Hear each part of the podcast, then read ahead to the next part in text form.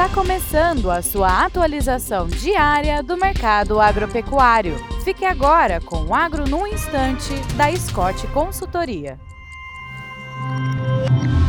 Olá, estamos aqui para mais um Agro no Instante. Meu nome é Alcides Torres, eu sou engenheiro agrônomo e analista de mercado da Scott Consultoria.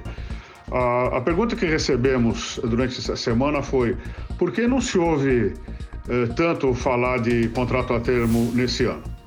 Essa é uma boa pergunta e a resposta é relativamente simples.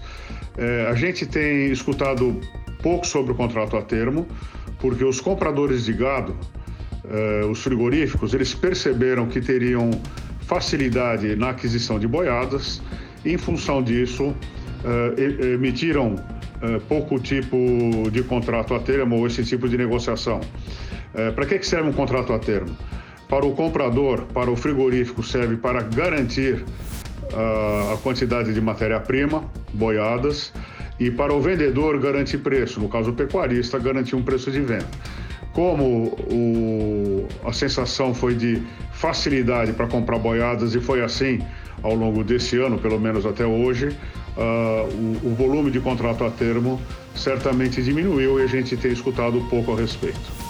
É isso aí e até a próxima edição.